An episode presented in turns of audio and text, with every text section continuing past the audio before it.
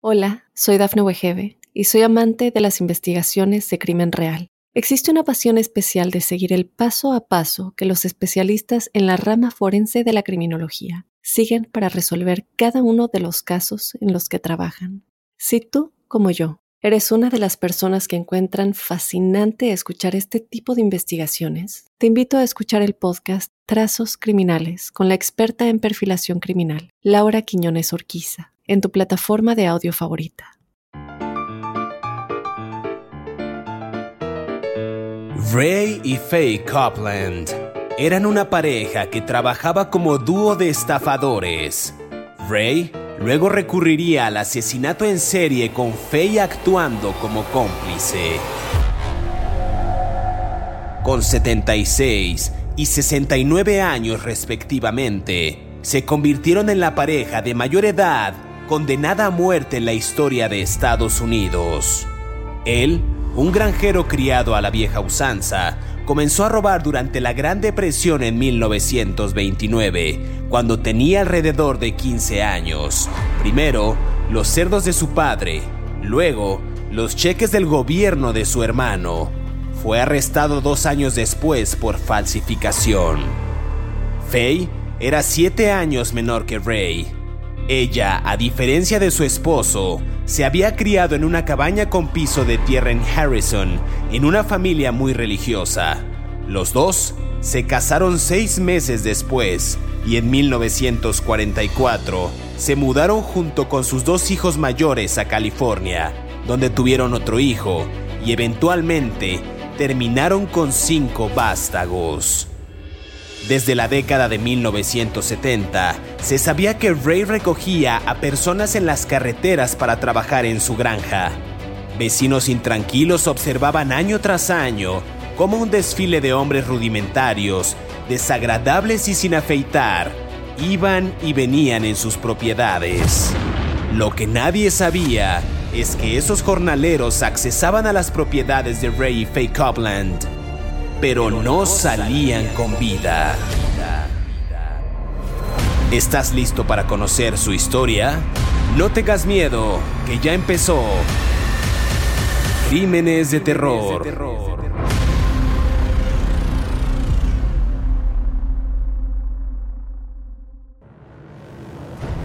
Bienvenidos a Crímenes de Terror. Si aún no te has suscrito al podcast, oprime el botón de seguir en la plataforma en la que nos estés escuchando, ya sea en Spotify, iHeartRadio, Amazon Music o Apple Podcast. Así podrás recibir cada sábado la notificación de un nuevo episodio de Crímenes de Terror. En esta ocasión en el podcast hablaremos de Ray y Faye Copeland, una pareja de ancianos que fueron declarados culpables de matar al menos a cinco vagabundos y probablemente mataron al menos a siete más, aunque nunca se recuperaron estos cuerpos. Se convirtieron en la pareja de mayor edad condenada a muerte en Estados Unidos. Faye tenía en ese momento 69 años y Ray tenía 76 al momento de la sentencia. Faye era la mujer de mayor edad en el corredor de la muerte hasta su sentencia que fue conmutada por cadena perpetua en el año 1999. Cabe aclarar que Ray antes de estas condenas por asesinato tenía un largo historial de delitos que iban desde hurtos menores hasta fraudes, de los cuales hablaremos el día de hoy. Una historia realmente fascinante, periodísticamente hablando. Y para entrar en detalle y comenzar a hablar de estos asesinos, quiero darle la más cordial bienvenida a mi colega David Orantes, quien semana a semana nos brinda estos detalles puntuales de los asesinos seriales. ¿Qué tal David? ¿Cómo estás? Bien, ¿cómo estás José Luis? Bien, eh, con una historia, ahora sí son asesinos en serie, ¿verdad? Nada más lo quiero remarcar, ¿no? Este, eh, eh, fue idea mía, lo quiero remarcar, ¿verdad? Para que me pongan una estrellita en la frente como en el kinder. Este, vamos a hablar de Ray y Faye Copeland, eh, una pareja que como tú bien decías es la pareja más vieja, más de mayor edad que ha sido condenada a la pena de muerte en los Estados Unidos. No los ejecutaron porque murieron por de ancianitud, por así decirlo, valga la expresión, murieron por viejitos, pero eh, nunca nadie, nadie, nadie antes que ellos había sido tan mayor y condenado a una pena de muerte en el medio oeste de los Estados Unidos, Missouri, ¿no? Que es un estado del centro, ¿no? De Midwest, como se llama. Y hay algunos elementos que tienen que ver mucho con la pobreza y con la, el buscarse la vida, ¿no? Y que tienen que ver con, con la cultura de, de, muchas veces que no vemos de los Estados Unidos, ¿no? Cuando nos venden todo este imaginario de la superpotencia mundial, ¿no? Y estos dos personajes pues son, son parte de ese otro eh, de ese otro de Estados Unidos que muchas veces no conocemos, ¿no? Totalmente, una historia fascinante cuando propusiste esta, ya después de haberte puesto la estrellita en la frente de estos asesinos seriales.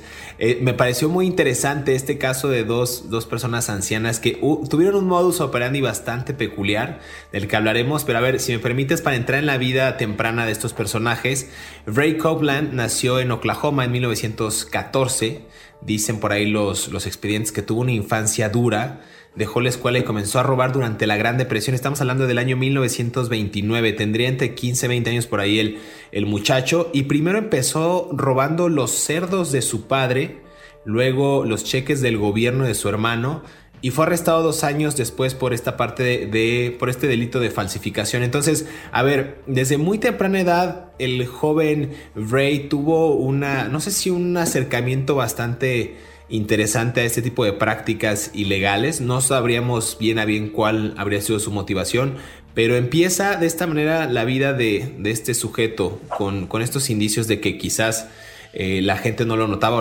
o los padres, pero empezó a tener una actividad criminal constante, David. Sí, a ver, es un asunto muy, mucho más complejo de actividad criminal.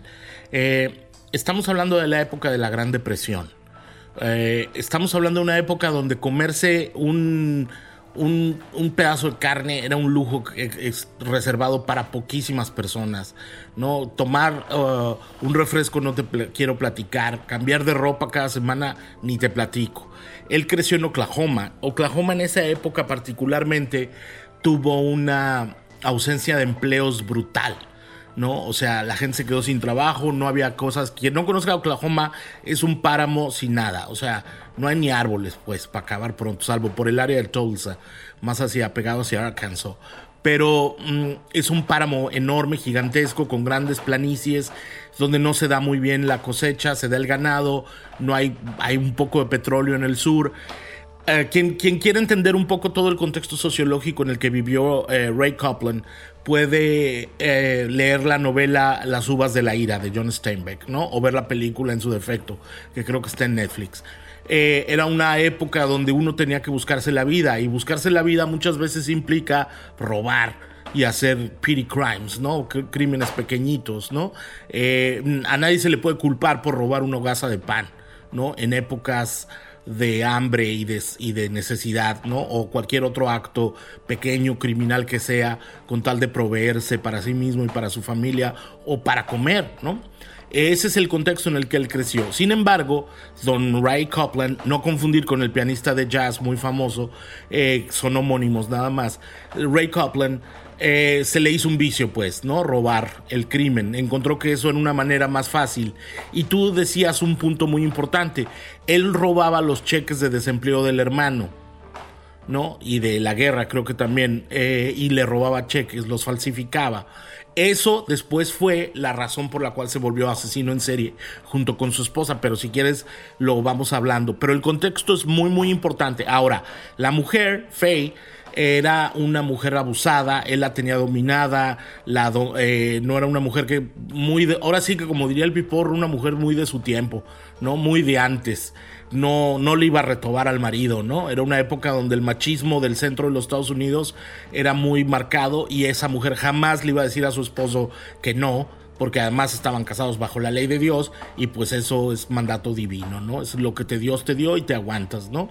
Algo así. Ese es el contexto en el que se creció, creció esta pareja, ¿no? Totalmente. Y mencionabas el tema de Faye, que era siete años menor que, él. Faye se había criado justo en una cabaña, pues de esas cabañas con piso de tierra en Harrison, ¿no? Una familia muy religiosa, ya lo decías tú. Los dos se casaron seis meses después de que en 1994 se habían mudado. Ya inclusive tenían, bueno, con el paso del tiempo tuvieron varios hijos, sus dos hijos mayores se mudaron a California, tuvieron otro hijo, o sea, eventualmente terminaron con cinco, cinco cinco pequeños.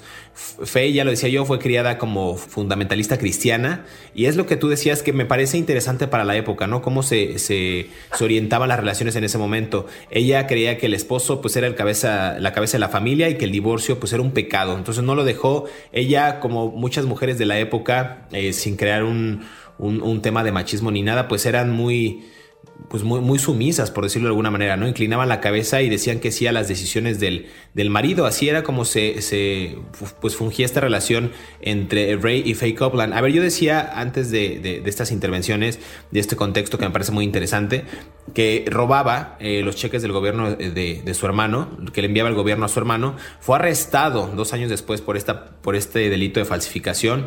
Él cumple un año en la cárcel, me refiero a Ray Copeland, y después de su liberación en, en 1940 conoció a Faye Wilson, que fue cuando se casaron poco después y tuvieron varios hijos. Aquí hay algo interesante porque gracias a la reputación criminal de Ray, pues tuvieron que seguirse moviendo a cada rato. Constantemente la familia se mudaba, era algo que, acostumbraban justamente para que no los persiguieran o no les siguieran la pista. Y estos métodos, pues yo creo que les servirían muy poco porque hay algo interesante en esta historia que mencionabas y anticipabas ya, David, que justo hacían esta falsificación de cheques y lo hacían con la intención pues de, ganar estas pujas o estas pugnas en cuanto a las subastas de ganado que se estilaban en ese momento, ¿no? Entonces, él tenía un modus operandi bastante peculiar, Ray Copland, porque juntaba o, reclutaba en las principales vialidades de, los estados por donde se movía eh, a personas, sobre todo personas eh, pues,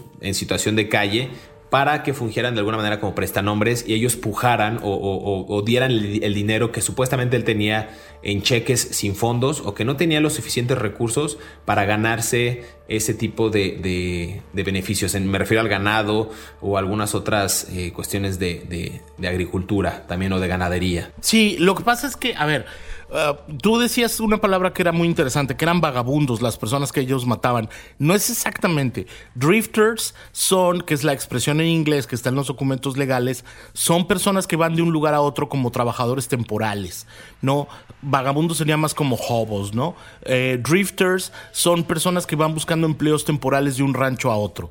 Y ellos lo usaban eh, para, para, los usaban estas personas para falsificar cheques a nombre de estas personas para apostar en las, mm, ¿cómo se dice?, subastas de ganado, que es algo muy común en el medio oeste de los Estados Unidos, ¿no? Totalmente. Vamos a escuchar esta cápsula que preparamos para ustedes y regresamos para seguir conversando acerca de Ray Faye Copeland y justo este modus operandi de cómo empleaba a los trabajadores temporales o jornaleros para las subastas de ganado a precios exorbitantes el jornalero extendía un cheque y juntos, me refiero a la pareja eh, Ray y Faye eh, tenían este beneficio del ganado, ¿no? O sea, sin saber que más adelante estos cheques se rebotarían y bueno, serían por ahí revendidos a varias otras personas. Regresamos aquí eh, a Crímenes de Terror, estamos conversando, insisto, de Ray y, y Faye Copeland.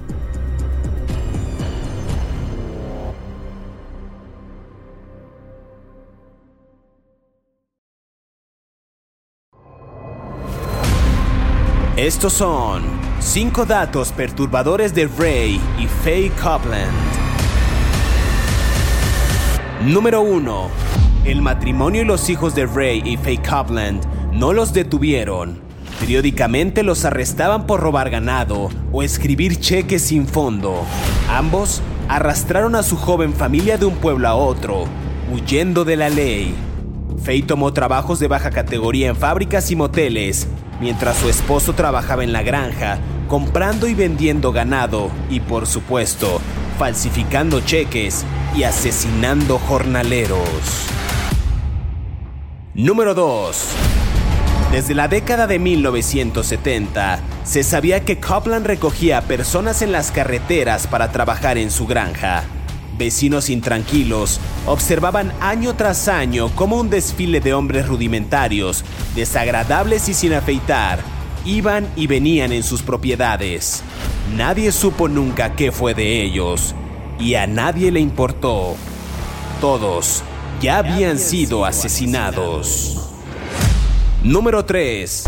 En septiembre de 1989, la policía localizó a uno de sus expeones agrícolas, a los 56 años, El borracho Jack McCormick había estado a la deriva durante años. Cuando la policía lo atrapó en Oregon y lo acusó de cheques sin fondos en Missouri, él ofreció detalles de cómo operaba Copland y también se jactó de saber dónde estaban enterrados cada uno de los cuerpos de sus ex compañeros. Número 4. Faye Copland era una esposa maltratada, víctima de años de abuso y control por parte de Ray. Cuando fue a juicio, su psicóloga designada por el tribunal declaró que sufría del síndrome de la mujer maltratada, una especie de indefensión aprendida en la que la víctima se vuelve incondicionalmente obediente. Faye dijo una y otra vez que hiciera o dijera lo que hiciera Ray, no hacía preguntas por miedo a que la golpeara.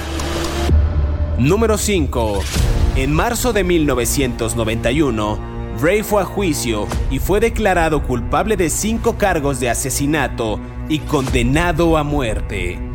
Al enterarse de que Faye también había sido condenada a muerte por inyección letal, Ray no mostró ninguna emoción y respondió, bueno, esas cosas le pasan a algunos, ya sabes. Siga escuchando la historia de estos asesinos aquí en Crímenes de Terror.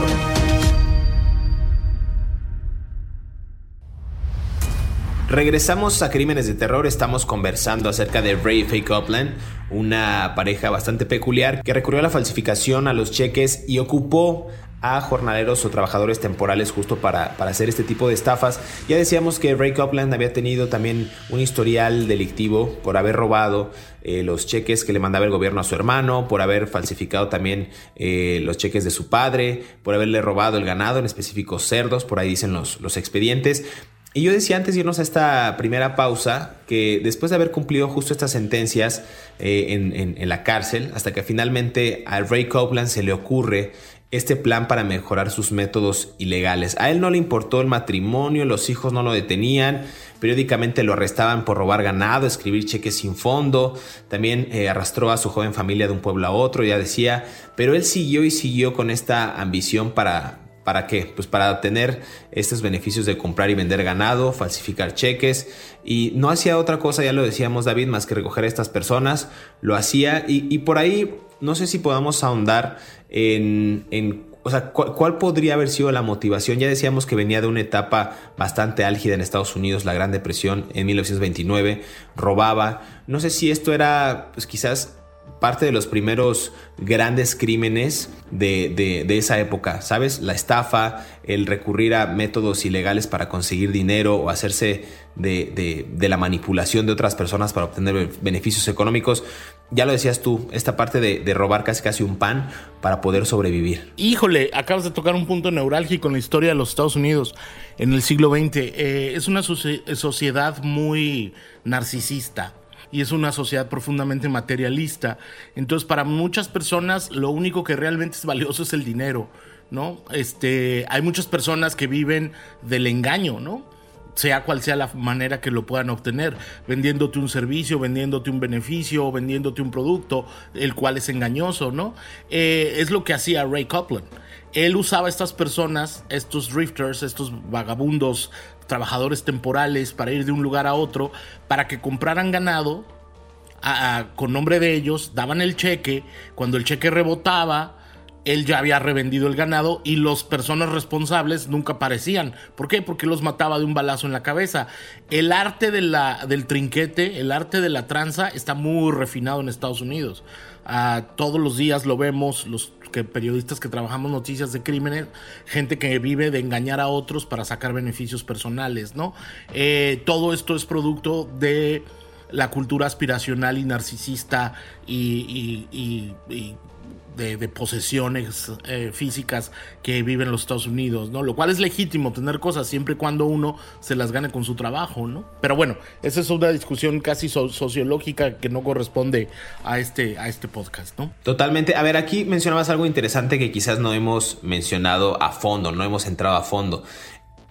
Ray Copeland juntaba o reclutaba, decía yo, a estos personajes jornaleros y lo que hacía era utilizarlos literalmente para que pujaran en estas subastas y al final, ¿qué hacía él? Los, los asesinaba. ¿Cómo, ¿Cómo los asesinaba David? O sea, era eh, este método literal de un balazo en la cabeza. Tampoco hubo, me parece que no hubo signos de tortura por parte de este sujeto. Era prácticamente, te ocupo, ok, ya, bye, balazo, vámonos. Y los enterraba en estas propiedades que él tenía, eh, inclusive en, una, en un rancho grande, en una en, granjeros que él tenía en, estas propiedades. Sí, bueno, tampoco era, tampoco era un asesino en serie así que tú digas, puta, qué sofisticación, ¿no? No estamos hablando de un hombre educado como otros asesinos en serie con los que hemos, ah, de los que hemos hablado. Era, era un, sin, sin ánimo de ofender a nadie, era un ranchero, ¿no? Entonces él, a ver, tú, eh, incluso ahora es muy común que tú vas a una feria del ganado a comprar una vaca o un toro Tú lo necesitas a la vaca o al toro de determinada, de determinada raza para reproducirse contra, con otros sementales o contra otros animales de su especie para leche o para ganado, ¿no? Entonces, pero llega un momento en que tienes demasiados y los vendes. Entonces eso se va generando una venta. Oye, las vacas de fulanito de tal son muy buenas. Va a haber una subasta de sus vacas. ¿no? Eso es muy común en los pueblos, ¿no? Fulano de tal va en Oklahoma, Texas, una parte de Luisiana, Nuevo México, por ahí, todos estos estados ganaderos, ¿no? Este, fulanito va a vender sus vacas. Entonces, gente de otros pueblos va, del condado, pues, a, subastan, ¿quién da más por la vaca vela? ¿No? 10 dólares, 20, 30 y así van subiendo. Entonces él llevaba a estos hombres que trabajaban para él y les decía, necesito que me compres esa vaca, no importa lo que cueste, tú síguele pujando en la subasta. Entonces la vaca vela se la vendían al señor, este, por ejemplo, Dennis Murphy, ¿no? Que fue una de sus víctimas, ¿no? O al señor Wayne Warner, o al señor Paul Coward. Ellos se los vendieron y les daban un cheque, don Paul Coward o cualquiera de estos que acabo de mencionar, daba un cheque, el señor de la, de la Feria del Ganado decía, sí, muy bien, este es un banco legítimo, que previamente este cheque había sido un fraude, le daban la vaca vela al señor Paul y el señor Paul se regresaba al rancho del señor Ryan Copland con vaca y con que habían comprado con un fraude y todos felices. Obviamente ellos no sabían que estaban firmando su sentencia de muerte. Cuando regresaban al rancho, que estaba, si mal no recuerdo, en, en uh, Missouri, en Harrison, Missouri, creo, o por ahí, no, uh, no me acuerdo dónde estaba el rancho, pero bueno, estaba en Missouri. El caso es que regresaron a, su rancho y, un balazo en la cabeza por la espalda, porque obviamente para matar a alguien casi siempre lo tienes que tomar desprevenido, nadie se muere viendo de frente, matando de frente, este, nadie mata de frente, es muy poco común. Eh, lo mataba de un balazo en la cabeza y luego lo enterraba. O sea, eh, los Scotland tenían un rancho enorme y luego, antes de que vinieran las autoridades a decomisar a la vaca, el señor Ryan Copland mandaba vender a la vaca o la destazaba y la vendía como carne, ¿no? O la revendía, ¿no? Le ponía otro sello, otra marca y adiós, bien gracias, la vaca vela desaparecía en unos, en unos asados fabulosos de carne asada en Missouri. Entonces, eh, cuando venía la policía y decía, oiga, ¿saben qué? Andamos buscando a la vaca que el señor que dijo que trabajaba aquí, no, pues el señor se fue con todo y vaca. ¿Sabes? O sea, y pum, crimen perfecto. Hasta que uno de los Ah, empleados logró escaparse a toda esta maquinación de Copland. Aquí hay algo muy importante. Faye, Copland, la mujer de Ryan, de Ray, perdón, la mujer de Ray, ¿sabía lo que estaba pasando o era nada más una ah, víctima? Eh, inocente de todas las desgracias que andaba organizando el marido. Eso ellos alegaron, ella alegó que ella tenía el síndrome de mujer golpeada del marido y que pues no le iba a ripostar al marido nada de lo que le hiciera.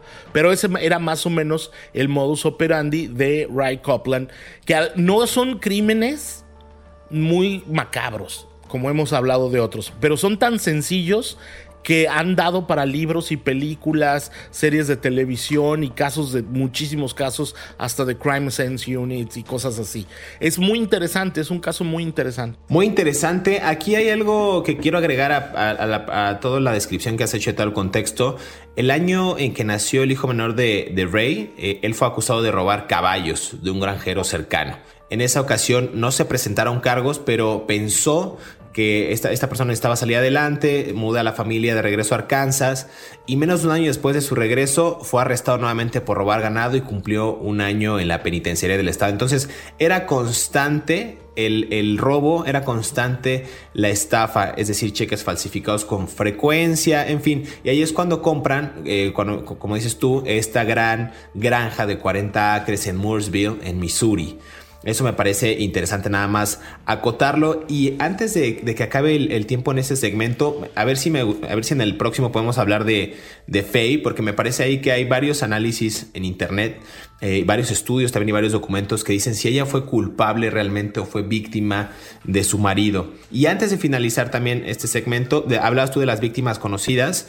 Eh, vamos a dar nada más los, los al menos cinco nombres que, existen de personas que fueron eh, asesinadas a manos de Ray Copeland. Me refiero a Dennis Murphy de Normal, Illinois asesinado el 17 de octubre del 86. Wayne Warner, ya lo decías tú, de Bloomington, Illinois, también asesinado el 19 de noviembre de 1986. Aquí hay dos asesinatos casi con nada más un mes de diferencia. Jimmy Dale Harvey, de 27 años, de Springfield, Missouri, asesinado el 25 de octubre del 88. John Freeman, de Boonville, Indiana, asesinado el 8 de diciembre del 88. Y Paul Howard, de Dardanelle, Arkansas, asesinado, parece que fue entre el 3 o 4 de mayo de 1989. Esas son al menos las cinco víctimas conocidas, ya lo decíamos, pero pudieron haber sido más a manos de este sujeto. David, vamos a hacer una pausa rápido para que vayamos a este segmento que preparamos para, para toda la audiencia y regresamos aquí a Crímenes de Terror porque este capítulo se está poniendo bueno. Ray y Faye Copeland eh, no se despegue. Regresamos.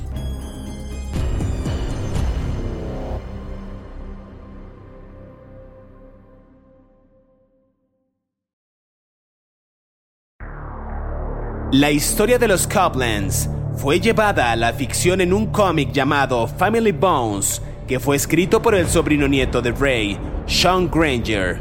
La obra Temporary Help de David Wills, que fue puesta en escena en el año 2004, también se basó en esta historia. El caso fue documentado en múltiples series de televisión, como Forensic Files, Wicked Attraction y The New Detectives. Sigue escuchando la historia de Ray Faye Copland aquí en Crímenes de Terror.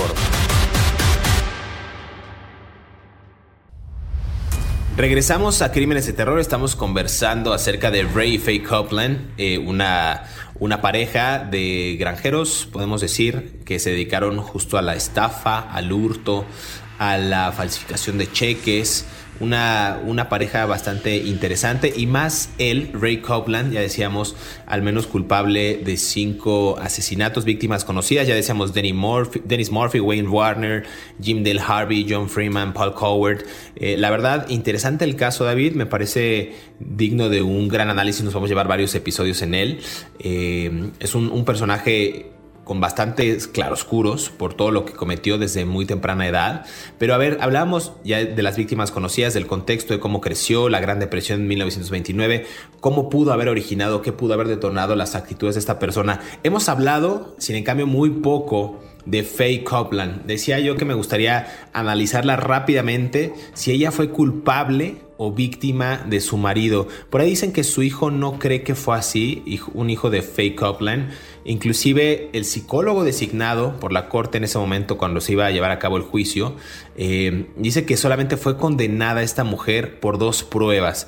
Después de que Ray Copeland ejecuta estos asesinatos de estas personas, de estos, de estos jornaleros que trabajaban en su granja, a ella la juzgan por dos pruebas y se refieren a una lista que estaba escrita a mano con los nombres de los jornaleros que fueron asesinados, o sea, le ponían un tachecito o una cruz al lado, como si hubieran sido eliminados, pero en cambio dicen que simplemente pudieron ya no haber trabajado con, con, Ray Copland o pudieron haberse ido y ella los marcó, los tachó como una especie nada más de indicativo. Y la otra es que dicen que ella hizo una colcha con la ropa de los hombres muertos, o sea, ninguna de las cuales dicen que las pruebas realmente tienen que ver con los asesinatos per se, si ella los cometió, si no los cometió, decías tú, claro que era una mujer maltratada, víctima de años de abuso y control de esta persona, pero interesante el caso de ella, David, no sé tú qué opines. Yo creo que no, no era culpable, yo creo que era yo creo que era una mujer que, mira, hay un montón de mujeres que están en la cárcel en México, en Estados Unidos, en España, en Brasil, en Paraguay, donde tú me digas que cometen crímenes forzadas por el marido, ¿no? O por temor al marido, o por amor al novio, o por temor a la pareja, ¿no? O sea, hay un montón de gente que dice, oye, mi amor, no sé, no, no voy a entrar en detalles, pero hay un montón de historias.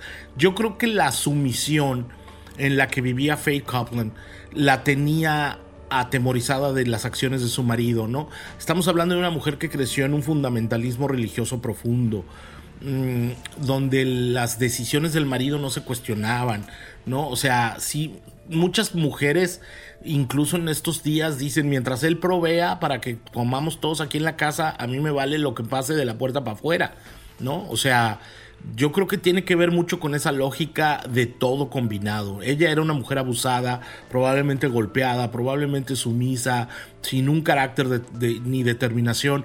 Yo no creo que ella haya matado a nadie. Sin embargo, también creo que ella tampoco hizo nada para que dejara de matar el marido, ¿no? Tú decías algo muy interesante sobre la colcha. Eh, en Estados Unidos hay una cosa que se llama quilts, ¿no? Que es colchas es una tradición de que la gente hace colchas y hay convenciones de colchas históricas, de quién teje la col de, de, de quién hace la colcha más bonita. Y es una tradición en los Estados Unidos, incluso hay exhibiciones y hay documentales y hay toda una tradición hacer una colcha con ropa usada o pertenencias de alguien tiene una carga simbólica muy importante en los Estados Unidos, porque es como que estás tejiendo la memoria de lo que tú has sido.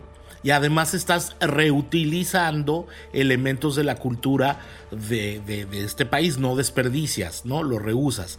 Y la gente del campo es muy afín a hacer estas cosas, sobre todo en esa zona de los Estados Unidos. Entonces, el hecho de que ella haya hecho una colcha con la ropa de los de los uh, de los estos trabajadores temporales tampoco es así como extraordinario. Ah, sí, usted es una asesina en serie porque hizo colchas, ¿no? O sea, pues no. La verdad no, me parece una exageración terrible, ¿no? Yo creo que ella dijo, mira, aquí hay una ropa sucia, la lavo y hago unas colchitas para que los niños nos pasen frío en el invierno, ¿no? En Missouri, además, o sea, donde hace un frío del demonio, no te quiero platicar en, en, en enero.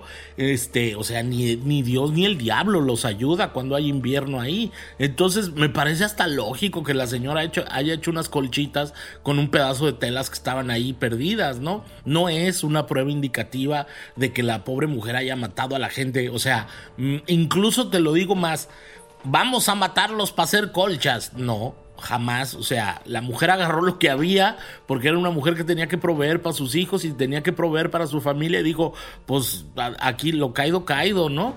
Y se puso a hacer colchas. ¿no? Pues tan simple como eso, pero eso no es una prueba concluyente, ¿no? Que, que, esté en el expediente acusándola de homicidio en serie porque hizo colchas con la ropa de los muertos, pues ya me parece un asunto casi hasta, o sea, terrible, pues, ¿no? Pero no creo, no creo que ella haya sido tan macabra como para pensar vamos a matarlos, ¿no? No, yo creo que ella era una mujer sumisa, sin carácter y sin decisiones, que supo lo que estaba pasando, pero no se atrevió a llevarle la contraria al marido porque en esos contextos eso no se usa, ¿no? Totalmente, yo, yo también creo lo mismo, creo que fue víctima de las circunstancias, víctima de, de, de, su marido, y aquí la fiscalía inclusive le ofreció un acuerdo de culpabilidad, pero no lo aceptó porque ella juró que en verdad no tenía información para darles, o sea, ella no sabía dónde estaban los cuerpos, no sabía nada de los asesinatos, o quizás sí lo supo, pero como dices tú, no tuvo la capacidad de decirle al marido, oye, pues ya deja de matar a gente, ¿no? O, oye, no hagas ese tipo de cosas porque está mal, ¿no? Creo que también el tema de, la, de las colchas me parece muy atinado, el hecho que hayas dicho de que precisamente se, se, se, acostumbra ese tipo de tradiciones y me parece a mí también un poco absurdo que la, la, fiscalía o en ese momento las autoridades la juzgaran justo por, por hacer una colcha pensando que ella había planeado todo un, un, un, un pensamiento maquiavélico para acabar con ellos a través de una una pobre mantita, una mujer maltratada, excluida, y al final tuvieron los dos un desenlace bastante interesante o turbio, ¿no? O sea, queda claro que Rey mató a sus empleados en busca de dinero, las acciones de Faye pues fueron inicialmente cuestionadas y cuando fue a juicio, fueron a juicio en noviembre de 1990, por ahí dicen que la defensa montó una foto de, de, de Faye Copland o una instantánea de ella, un retrato, pues como la mujer, la madre obediente, sumisa, que había aguantado las golpizas, pero aún así, eso no le, no le ayudó bastante porque el jurado la declara culpable de cuatro cargos de asesinato y un cargo de homicidio involuntario. O sea, le dieron cuatro sentencias de muerte eh, por los asesinatos y cadena perpetua sin libertad condicional por el homicidio. Esto fue en noviembre de 1990. Y en marzo de 1991, Ray fue a juicio y fue declarado culpable de cinco cargos de asesinato y condenado a muerte. Y al enterarse de que Faye también había sido condenada a muerte por inyección letal, él no mostró ninguna emoción y respondió, dicen algunos de los archivos y, documentos que, pude leer, bueno, esas cosas les pasan a algunos, ya sabes. Esto es cita textual de este sujeto. Aún así no mostró una, una empatía ni, ni, un, ni una... O sea, ni una emoción pues por su esposa, o sea, hablaba de la clase de sujeto que era, me imagino que para la época pues un tanto machista. Sí, bueno, pues es que también él, eh, como vuelvo y repito, infancia es destino, él creció en Oklahoma, en una zona en donde las mujeres son, en ese tiempo eran vistas casi como propiedad, ¿no? Más que como una pareja, ¿no? Eh, incluso todavía ahora, ¿no? Sucede que en esas regiones de Oklahoma muchas mujeres las ven como propiedad, ¿no? Eh, él se murió, creo que, no sé, de 90 años, 80 años, no sé cuántos, ¿no? Y ella también murió de 83, ¿no? En el 82, um, ¿no? Dejó 5 hijos y 17 nietos. Hay una parte que yo encontré en sus declaraciones, que a mí, en las de Fea, Fey, perdón, en los, en los que ella decía que hasta sus hijos la trataban mal. O sea, los hijos le gritaban, los hijos le la maltrataban, los hijos las insultaban, o sea, imagínate, ¿no? O sea, acabas en la cárcel a los setenta y tantos años porque nunca tuviste el carácter de, de, decirle que no a tu marido. O sea, hay, este caso es, encierra muchas cuestiones que tienen que ver con el machismo, con la pobreza, con el abuso social y con esa otra parte de los Estados Unidos que no es la opulente, que no es la brillante, que no es Hollywood, que no es Nueva York, que son los granjeros del medio oeste que se la rifan todos los días por sacar un, litro de leche para sus familias y que mucha gente dice, pues sabes que si tengo que matar para proveer para mi familia, pues total nadie va a extrañar a estos cinco fulanos. O sea, ojo, no lo estoy justificando, estoy analizando pensando la lógica de este señor. Y esa parte del medio oeste de los Estados Unidos nunca la vemos, ¿no? Siempre en las películas nos muestran lo bonito que es Miami, lo bonito que es Chicago, lo bonito que es Nueva York, o Los Ángeles, o Seattle, o San Francisco, pero toda esa franja de gran pobreza y de retraso ideológico y de falta de educación y de falta de recursos, nunca jamás nos las presentan en las películas, ¿no? Ni y en muy pocos libros. Entonces me parece como muy importante analizar esta otra parte sociológica de un país que se degrada a sí mismo en la pobreza sin prestarle atención a una franja de gente que trabaja bien duro, ¿no? Y que terminan en todos los días en crímenes muy graves, ¿no?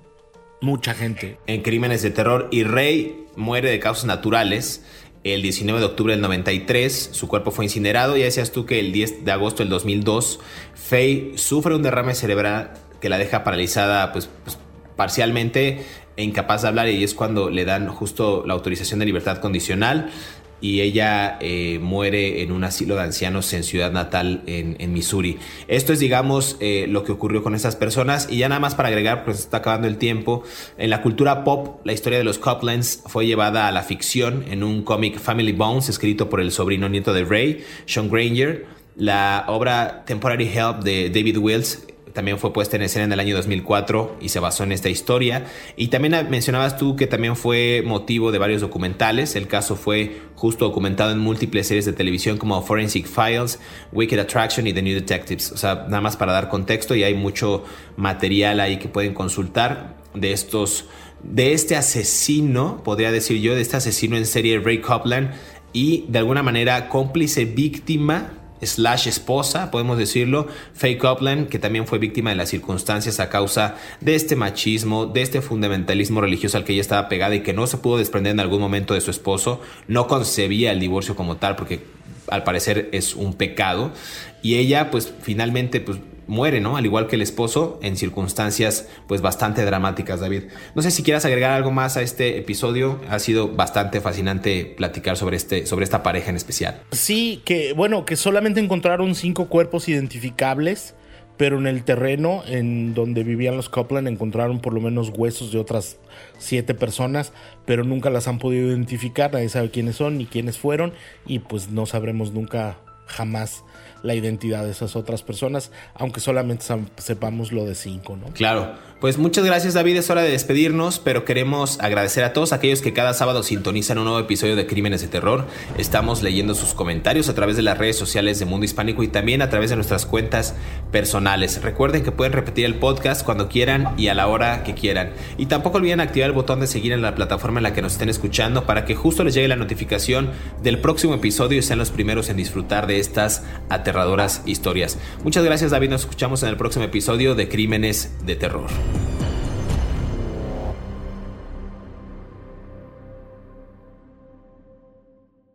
Hola, soy Dafne Wegebe y soy amante de las investigaciones de crimen real. Existe una pasión especial de seguir el paso a paso que los especialistas en la rama forense de la criminología siguen para resolver cada uno de los casos en los que trabajan.